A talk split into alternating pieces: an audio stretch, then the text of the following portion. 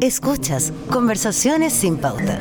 Diálogos urgentes sobre el país que tenemos y el que queremos tener. Tener un podcast de pauta 100.5 con Claudia Álamo.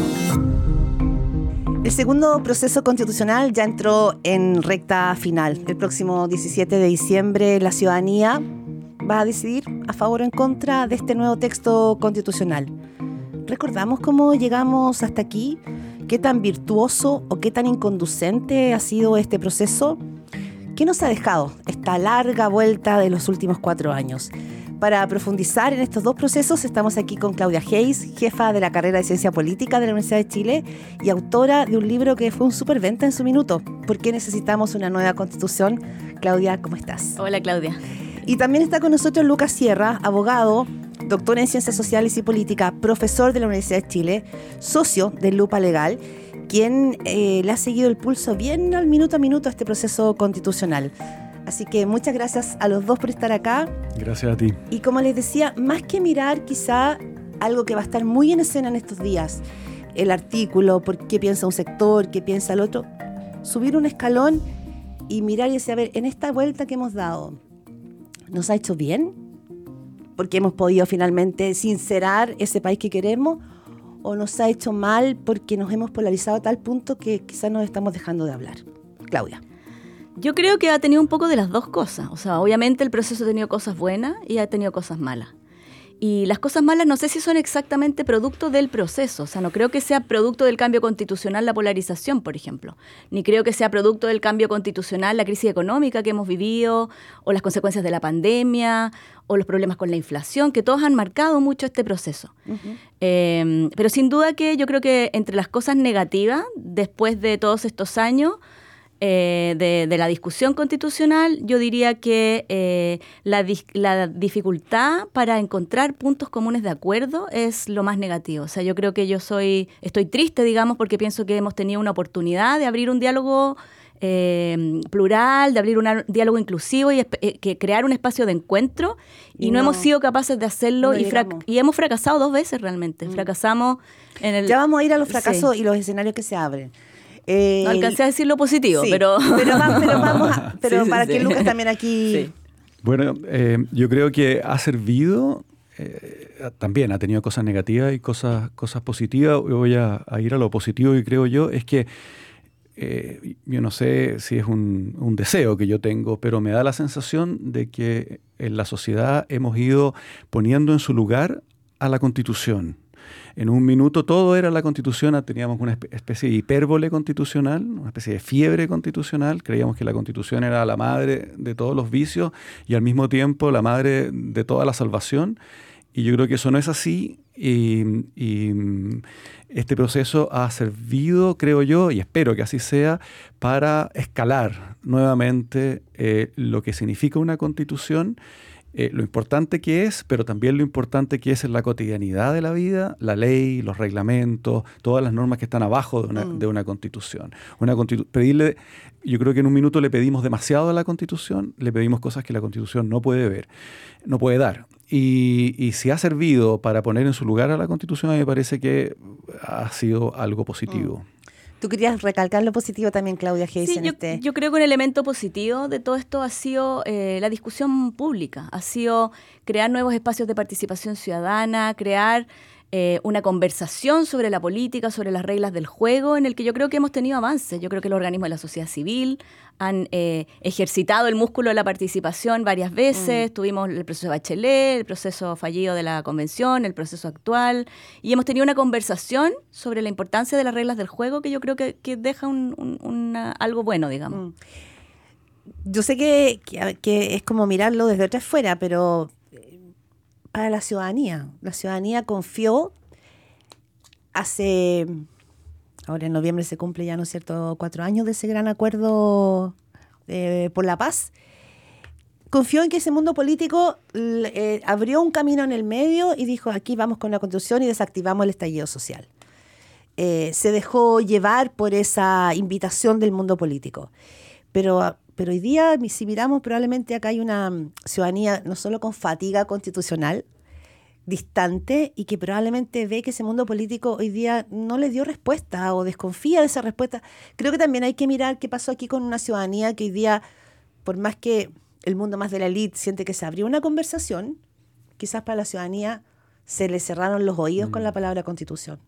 Bueno, yo, yo, veo la contracara de lo que decía la Claudia en el sentido de la participación ciudadana y la movilización ciudadana, es que yo creo que eso es lo que ha reflejado es una cierta eh, ineficacia creciente del sistema político representativo. Yo eso lo veo con ojos de mucha preocupación.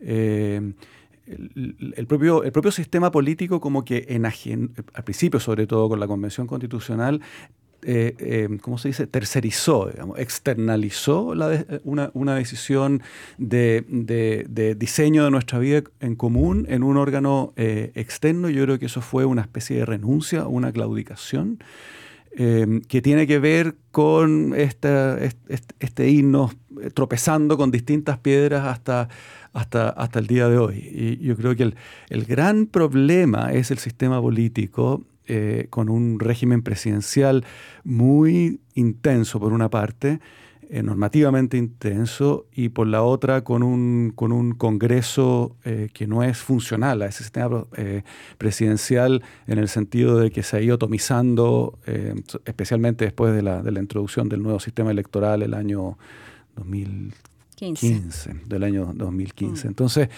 lo que yo creo que ha sido es un déficit de la democracia representativa y, eso es lo que creo que debemos poner en el centro, en el centro de la, de la, de la, discusión como un punto rojo en peligro. Digamos. Sí, sí. Y yo creo que eso es la, propia, los propios representantes son los que deben tomar esa rienda, que, no, que, la, que la soltaron en algún minuto. O sea, la vienen soltando hace rato, desde, la, yo diría, el movimiento estudiantil del año 2011, lo vienen soltando. Yo concuerdo con que hay como ciertos problemas de liderazgo y ciertos problemas de gobernabilidad eh, en general, creo que eh, eso se vio en las, dos, en la incapacidad de los dos procesos eh, constituyentes de, vincular los órganos que están haciendo la constitución con la ciudadanía. Tuvimos una desconexión entre los órganos constitucionales y la gente. Yo creo que eso es cierto. Pero no estoy tan de acuerdo en que solamente sean las reglas electorales las que han producido el problema. Yo creo que la regla electoral es cierto que contribuyó a, cambiar el sistema, pero la crisis de la política venía de mucho antes y la crisis tiene que ver con cosas mucho más sustantivas. O sea, yo no creo que la ingeniería electoral pueda superar problemas de representatividad, problemas de desconfianza que son anteriores al cambio del sistema electoral. De hecho, el cambio del sistema electoral fue una reacción a problemas que se venían expresando mucho antes. Y eso requiere cosas mucho más lentas, mucho más trabajosas. Requiere una vinculación mucho más intensa entre los partidos y la gente, requiere una confianza que, que está en el suelo hoy día. Y yo no creo que con cambiar las reglas electorales o con darle un mayor protagonismo a, los actores que, tienen que ejercer liderazgo, se resuelva mm. eso, sin desconocer que, eso, que esa otra parte también es muy importante. Y quería agregar, respecto de lo que decía Lucas, que en general yo estoy de acuerdo con el diagnóstico del problema de la representación política. Pero no estoy tan de acuerdo en este tema de la inflación constitucional, que es algo que con el con lo que hemos venido, digamos, estando en desacuerdo hace mucho tiempo. ¿Inflación constitucional? Eh, eh, Lucas lo llamó así, como esta idea. Lucas concepto, no, lo he escuchado. Lucas dice que Lucas dice que se les pidió a la Constitución que resolviera todos los mm. problemas. Yo no niego que haya habido una cierta retórica o que algunas personas hayan usado ese argumento, pero yo creo que el problema con la Constitución no era crear una Constitución que fuera a resolver todos los problemas, sino sacar un obstáculo. Y yo creo que eso efectivamente ha ocurrido. Hasta cierto punto ya se ha producido mm. un cambio importante en la forma en la que operan nuestras instituciones, producto del estallido social, producto de la reforma que cambió los quórums y las leyes orgánicas. Es decir, ya ha cambiado el sistema político, el Tribunal Constitucional hoy día funciona de manera distinta. Mm. Es decir, las condiciones que teníamos el año 2019 con el primer Congreso electo sin binominal son muy distintas a las condiciones que tenemos hoy día. O sea, en el fondo, leo de tus palabras, Claudia Hayes, que es como pase lo que pase el próximo 17 de diciembre, aquí ya se produjeron cambios igual. Yo estoy convencida de que los cambios políticos que generaron la necesidad de cambiar la constitución, hoy día el contexto es distinto. Lucas, ¿estás de acuerdo con eso? Sí, yo también creo. Eh, ah, ya, o sea, la, la, constitución, obviamente no es la constitución original y se, ha, venido progresivamente desmantelando los así llamados enclaves autoritarios. ¿no? Empezamos con, con, eh, sacar a los, a los, senadores designados, en fin, hay una serie de, de y los las leyes supramayoritarias que se cambiaron hace muy poco, por una parte, y por la otra, eh, que la reforma, que la constitución hoy día se puede cambiar por cuatro séptimos. Hay que pensar que la constitución que se nos está proponiendo para votar en un mes más aproximadamente se reforma por tres quintos. Entonces, eh, el, eh, incluso rechazándose esta propuesta constitucional, yo creo que quedamos en un, en, un escenario expectante, digamos, viene, viene Ahora, convengamos que esos cuatro séptimos fueron finalmente una, una movida o una propuesta de... Eh, que no, no, tiene que ver con el gran acuerdo político, fue Jimena Rincón, Matías Walker, lo que finalmente lo terminan eso. Lo que sea, pero, pero había también un, una una preocupación eh, y, una, y un interés en que los quórum eran muy, muy altos. O sea, un mm. quórum de dos, de, dos tercios, digamos, era un, era un quórum excesivo. Que pensar que la constitución del 25 que fue una constitución mucho más estable que la, que la del 80, mucho más estable que la del 80, se reformaba por mayoría absoluta. O sea, por la mitad más uno mm. de los parlamentarios en ejercicio. Entonces, eh, no tiene que ver la estabilidad necesariamente con los quórum de, reforma constitucional. Y la, la, constitución hoy día puede reformarse por cuatro séptimos y no hay más leyes supramayoritarias. Una lectura, eh, Claudia Hayes, Lucas Sierra, una lectura va a ser finalmente en qué lugar quedamos respecto de la constitución. Y también acabar una lectura política. Eh, porque también es cierto que en estos tiempos nos hemos polarizado o se ha evidenciado quizá una polarización que venía incubándose. Y ahí es importante ver porque hay gente, me tocó entrevistar a Alfredo Yañán y decía, pase lo que pase, la izquierda ya perdió. ¿ah? Eh, y, y Longueira que decía, pase lo que pase, ganó Jaime Guzmán. Entonces, cuando uno vislumbra esos escenarios que, que, quizás son más políticos, pero no son menos importantes, ¿cómo ven ustedes el posicionamiento de estos dos mundos? Porque en el caso de la derecha, además, la derecha más liberal, eh, Lucas, queda como más en retirada. Eh, Claudia. Yo creo que efectivamente la izquierda sufrió una derrota enorme el 4 de septiembre del año pasado. O sea, ese fue el momento de la derrota de la izquierda. Y fue producto de la incorporación de 4 millones y medio de votantes que no estaban participando de la discusión. Eh, y, que, y, que, y, que, no querían cambios como los que se estaban mm. expresando, porque si uno piensa los votos a favor de la, de la propuesta de la Convención Constitucional, en número de votos era muy parecido a la votación que tuvo Boric, que sacó el 56%. O sea, con voto voluntario hubiera, sido, hubiera ganado la prueba, pienso yo. Probablemente, no, no, uno no puede estar seguro. Pero yo creo que eh, efectivamente estamos en un momento en que el, que el que lleva el pandero es la derecha, no hay ninguna duda de eso, yo creo. Y eso significa, yo creo, la consecuencia de eso, de que hoy día la derecha es la que está eh, controló el proceso constituyente que ahora es posible que fracase de nuevo, está disputando la próxima presidencia, o sea, es la que lleva como la delantera. Bueno, la derecha es la que hoy día está peleándose entre ella, eh, la izquierda está tomando un poco más palco y está tomando además una actitud más de unidad, que yo creo que es positiva en un sentido. Eh, por otro lado, la, la izquierda hoy día está Em, pensando yo creo en recomponerse hacia el futuro, mientras que la derecha tiene que definir, como decías tú, cuál va a ser, cuál de sus sectores mm. va a ser el que, el que salga fortalecido de esto. Sí, también se puede ver como que finalmente la derecha sigue, sigue arrinconada en su derrota y que a lo mejor esa derrota no la ha logrado procesar todavía. ¿La derecha? Perdón, la izquierda. La izquierda. Sí que la izquierda sigue un poco quizás sentada en su O sea, la izquierda no está en un buen momento, pero mm. la derecha está en un momento difícil porque como tú dices, se tiene que definir quién va, quién va a liderar la derecha, si el mm. sector republicano, que es un sector un poco antisistémico, que se, ha, que se ha nutrido de lo mismo que nutrió al Frente Amplio y a la izquierda y a la Convención Constitucional, que era el rechazo a los políticos, a los políticos tradicionales. Lucas. Sí, yo no, quiero entrar en este juego como repartir medallas, no, quién, ganó o, quién, perdió. Mm.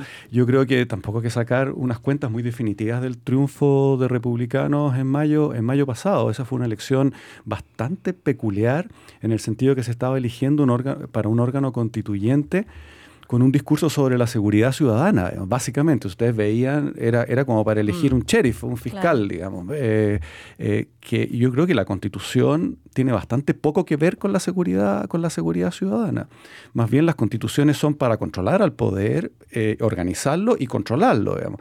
Más, más que tener esto, de una constitución de la seguridad me parece un, ¿cómo se dice? Un oxímoron. y medio aterrante lo, lo, lo encuentro. La seguridad se controla políticamente, judicialmente, Constituyente y, del punto de vista de las estrategias de la, del, Ministerio Público, a través de leyes. Así, se presentó, digamos. Bueno, pues que ese es un error. Mm. Eso no tiene, eso, eso, eso es un, es un, es un, es un, es una estrategia electoral para un momento especial que, y de ese momento especial se ha, producido un texto constitucional que hoy día no sabemos qué va a pasar, qué va a pasar con él. Y se le llama la Constitución de la Seguridad, eh, eh, y yo creo que de una manera eh, irresponsable. Y, entonces no sabemos muy bien quién ganó o quién, o, quién perdió. Si uno mira lo, o sea, tú no das por hecho lo que dice Claudia, que aquí la que está llevando el pandero es la derecha No, en este minuto sí, pero que eso significa que, que, ganó. vamos a ver qué, qué pasa y vamos a ver. El problema de tener procesos constituyentes en paralelo al funcionamiento cotidiano de la política es que se mezclan y se contaminan recíprocamente y el que sale perdiendo normalmente el proceso constituyente. entonces tenemos la convención constitucional fue un problema de hegemonías entre la izquierda.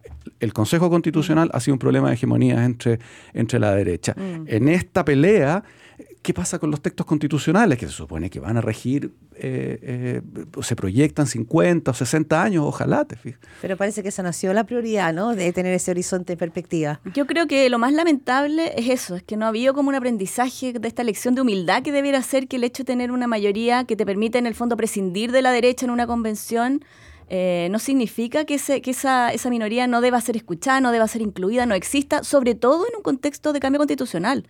Casi todos los trabajos sobre constituciones dicen que eh, para la estabilidad política es mejor dejar las cosas que son muy controversiales fuera de la constitución. Y acá se trató de hacer lo, lo contrario en los dos procesos. Mm. O sea, tú eh, reconoces que ahí finalmente no incluir al sector de la derecha con su mirada y su propuesta constitucional en el primer proceso, porque, porque finalmente ahí imperaron los criterios de izquierda, fue un error tanto como ahora, que es un poco el argumento que se da. Yo creo que fue un error, yo creo que fue un error no haber tratado pero, de... Pero es reflejo quizá, ¿no? Lo que pasa hoy día con republicanos es reflejo de lo que pasó. Claro, pero muestra la incapacidad de aprender. O sea, republicanos pudo haber aprendido que esa no era la forma de construir un texto que, permitiese estabilidad, que permitiese conducción política, gobernabilidad. O sea, la lección para todo el sistema político debiera ser que una constitución no se puede hacer con una mayoría que excluya un sector importante de la ciudadanía. No, debiera haber un objetivo común como hubo en España después de la transición, en Brasil después de la transición y que genere mínimos comunes, de alguna forma como lo que se expresó en el texto de la, de la comisión experta, creo yo, que son los mínimos comunes. Y el resto hay que dejarlo a la política, no se mm. puede constitucionalizar, porque eso, eso fue justamente lo que generó el estallido social. Constitucionalizar cosas que no representaban a la mayoría y que no permitían la discusión política de cosas muy fundamentales, que excluían del debate político elementos que quedaban enraizados y, sustraídos en el fondo de la capacidad de implementar determinadas políticas públicas teniendo los votos. Y hoy día se está haciendo lo mismo. Mm. Lucas. Yo tengo dudas de que eso estuvo atrás o, que explique todo el estallido social, pero dejémoslo, dejémoslo, dejémoslo para, para, para, para volver a, las cuestiones que estamos discutiendo ahora. Mientras más contenido sustantivo se le agrega en un texto constitucional, más posibilidades de disenso hay en una sociedad pluralista y compleja como, la, como la que vivimos.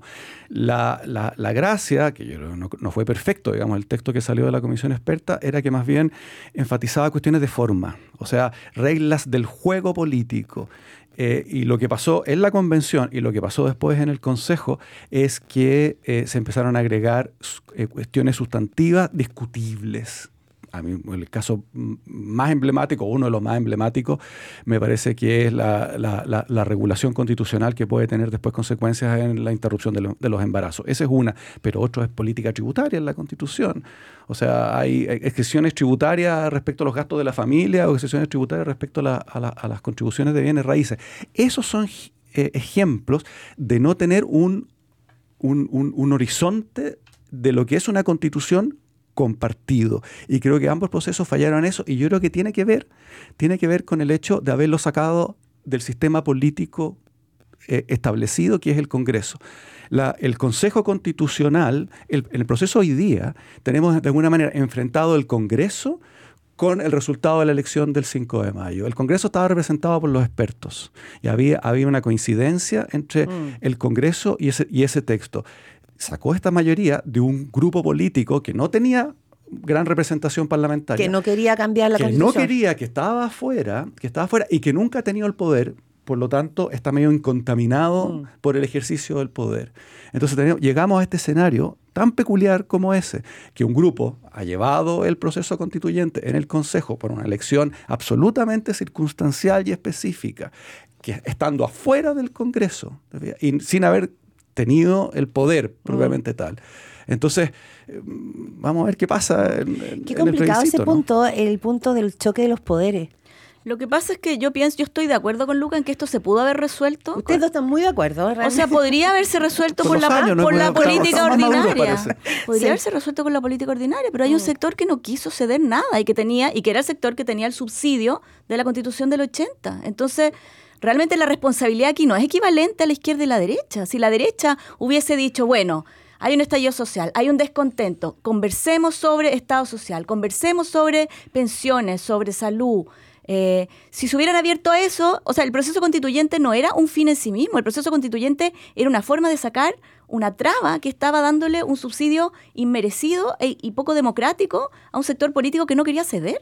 Yo creo que eso ahí hay una responsabilidad que no es de, del sistema político, es de un sector político que estiró el chicle todo lo que pudo hasta que se produjo lo que se mm. produjo. Lucas Sierra tenía una mirada un poco distinta en el sentido de que también siente que... Sí, no sé, yo, sí. yo, creo que ahí... aquí, viene el disenso, tenemos, varios disensos, civilizados pero disensos. El régimen presidencial mostró su peor cara después del estallido, yo creo. Eh, así que no sé si estaba tanto la apertura al diálogo para para apuntar a las cuestiones que probablemente estaban atrás del estallido, una de las cuales me parece yo es el estancamiento de los ingresos los últimos 10 eh, años. Mm.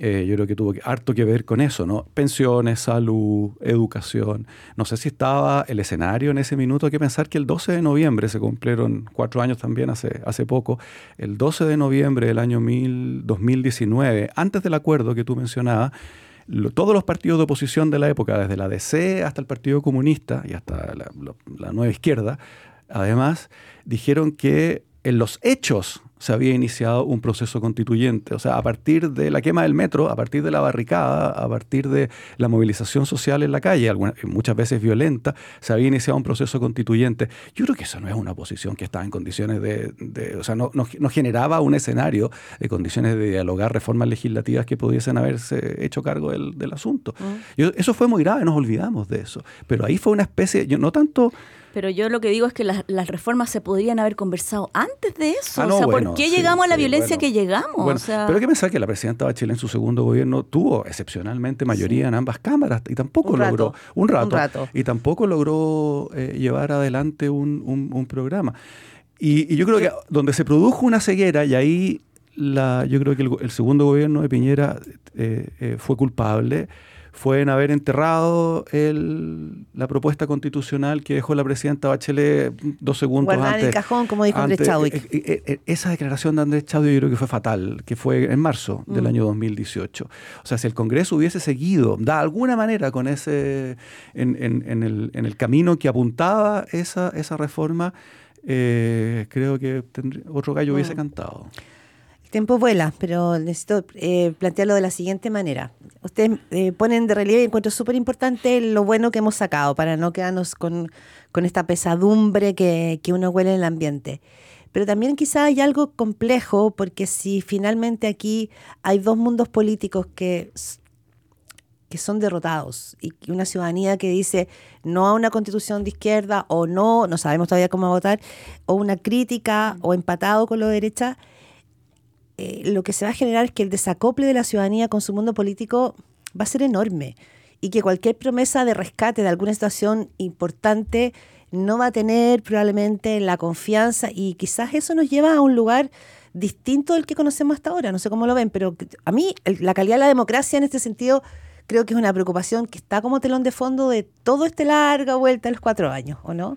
Totalmente, pero es una la pregunta es si es causa o consecuencia. Yo ah, no creo que la aprobación de este texto vaya a regenerar, o sea, no creo que la aprobación de esta propuesta constitucional vaya a significar una recomposición de la vinculación con la ciudadanía, con la ciudadanía ni un ni un éxito del sistema político. A mí no me parece, porque me parece que es una constitución una constitución excluyente de un sector y excluyente de ciertas políticas públicas y creo que puede generar tensiones en el futuro.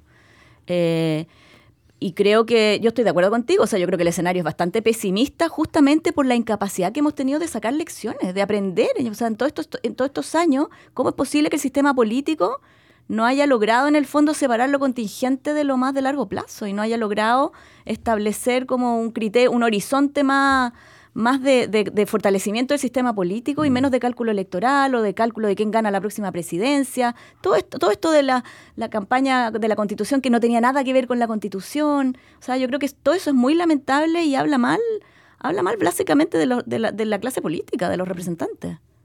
Sí, yo creo que retomo algo que dijo Claudia hace, hace un rato. Había un problema con los partidos políticos, que tiene que ver con el régimen político mm. y tiene que ver también con el, con el, sistema, el, sistema electoral.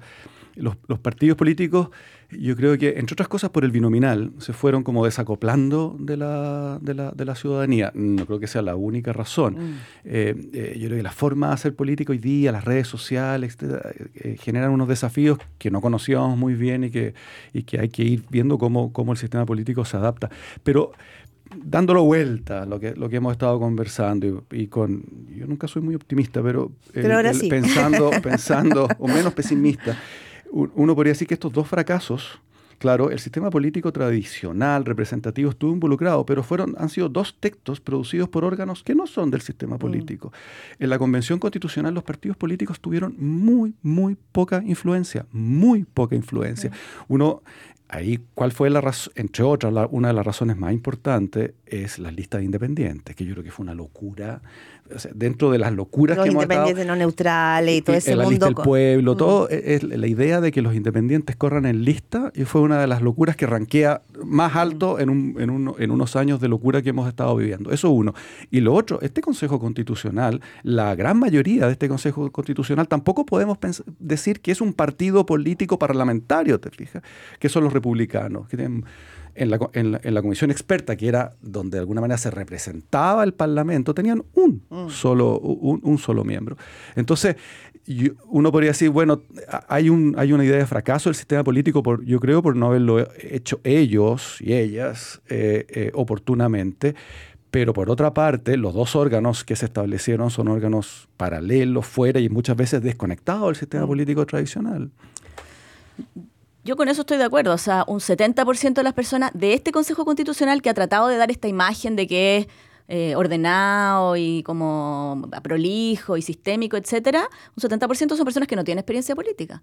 Y la gente que no es tan política no paga las consecuencias de, de sus acciones. Yo en eso estoy de acuerdo, en que es importante que quienes toman las decisiones se vean afectados después por las consecuencias de esas mm. decisiones. Si una persona, y ese problema con los outsiders, que eh, van, hacen algo y después vuelven a su casa. No son parte del sistema, no tienen que lidiar con las consecuencias y además no están acostumbrados a lidiar con las consecuencias. La diferencia es que las personas que han sido parte del sistema político negocian porque saben, conocen ya mm. las repercusiones que tienen las decisiones y cómo les van a afectar. la política tiene que ser profesional, si no hay otra. Mm, Nosotros pensamos en amateurizar la política, en la Convención Constitucional y en este Consejo, yo creo que es un error gigante. Y ahí quiero decir que hay una responsabilidad también de la gente que está en política, porque yo he escuchado cuántos políticos que llevan años en política que dicen que no son políticos, que son independientes, que son ciudadanos porque es impopular. O sea, también hay una responsabilidad colectiva de legitimar, de legitimar la actividad política y de no buscar atajos. O sea, la democracia requiere política mm. profesional, requiere también participación ciudadana, deliberación y requiere cocina, que la cocina... Y en, ese, sentido... Pero también transparencia y también deliberación pública y también mm. rendición de cuentas. Y en ese sentido yo no, le pongo demasiadas fichas a la participación ciudadana. A mí no me gusta mucho porque encuentro que es como una manera de eh, en la medida que no sea limitada y acotada a ciertas cuestiones, pensar que la pura participación ciudadana es una manera de desviarse el problema de los partidos políticos. hay que poner la ficha, aunque duela, en los partidos políticos. Mm. Eso ese, ese no es nunca un gasto, si se hace bien es una inversión a largo plazo y por eso que yo creo que todo este juego debería hacerse dentro del sistema político que es el Congreso. Se dice que son incumbentes, que no. Bueno, es un problema que tenemos que lidiar porque mm. necesariamente van a ser incumbentes. Entonces, si queremos cambiar el sistema electoral, por ejemplo, vamos a tener, como son incumbentes, vamos a tener que siempre abrir un camino paralelo a través de una convención constitucional. Ese me parece un argumento muy malo y, y como muy poca proyección. El sistema político chileno en la historia ha cambiado sus reglas. Por ejemplo, a fines de la década de los 50 eliminó los pactos electorales, por ejemplo, que es una, es una reforma que si hoy día se hace, arreglaría mucho el, sistema. En eso estoy súper de acuerdo. Sí, voló el tiempo. Tenemos que ir cerrando, pero los quiero dejar invitados. Se me acaba de ocurrir, ¿ah? eh, después, como se dice, mi directora me va los dejo invitados para, para, el para, para el después del 17 de diciembre. Me parece el día después o los días posteriores o los días posteriores eh, cuando baje un poco, ¿no es cierto?, el barro y para volver a mirar y veamos los escenarios que se abren. Ahora hicimos la revisión, quizá un balance anticipado, pero sí un, un, testeo de aquello que hemos sido, de aquello que hemos discutido, de aquello que hemos puesto en la escena. Pero invitados entonces para hacer después la revisión de lo que se viene. ¿Les parece? Lucas Sierra, un gustazo, muchas gracias. Queridísima Claudia Hayes, muchas gracias también por estar acá. Que esté muy bien. Esto fue Conversaciones sin pauta.